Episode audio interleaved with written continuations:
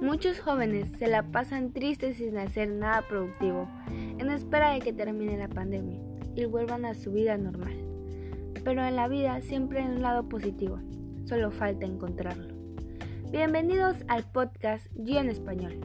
Soy Giovanna Paola y les voy a contar mis experiencias y opiniones acerca de la vida antes y después del COVID-19. Hoy en día, muchos jóvenes debido a la pandemia se la pasan acostados en sus camas, viendo la tele, jugando videojuegos, viendo las redes sociales, entre otras cosas.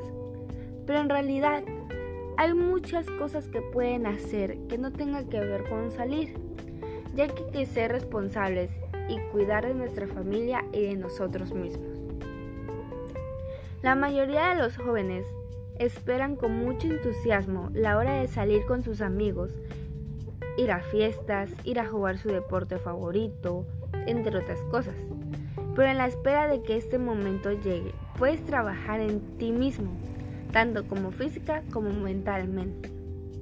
Tengo algunos pasos que te pueden ayudar para poder llevar una vida productiva en la pandemia.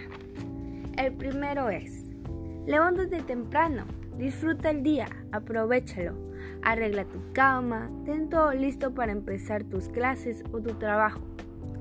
Haz ejercicio, ponte a prepararte físicamente y créeme que te ayudará a mantener tu mente ocupada y sentirte mejor contigo mismo, siempre y cuando creas en ti. Haz tus pendientes, luego de tomar una larga y relajante ducha, haz las cosas que tengas que hacer, tareas tanto laborales como escolares o algún trabajo en casa.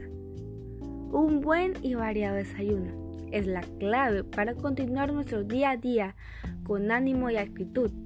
Dale a tu cuerpo lo que se merece luego de una larga y productiva mañana.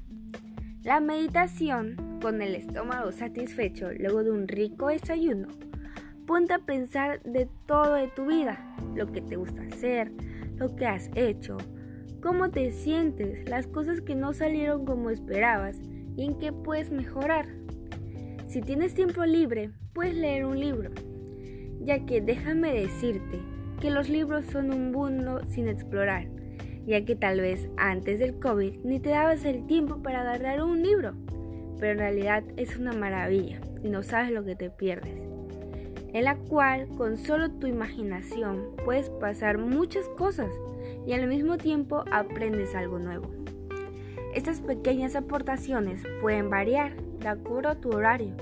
Por ejemplo, ya sea que tengas trabajo o tengas que entrar a clases en la tarde, puedes empezar tu rutina como a las 7 y media u 8 de la mañana.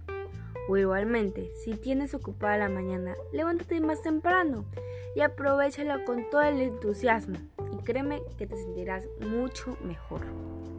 La vida es solo una y hay que aprovecharla al máximo con límites y adaptándonos a las circunstancias.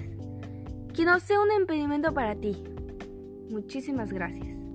Si te gusta Yo en Español, la mejor manera de apoyarnos es seguirnos y brindándonos su apoyo.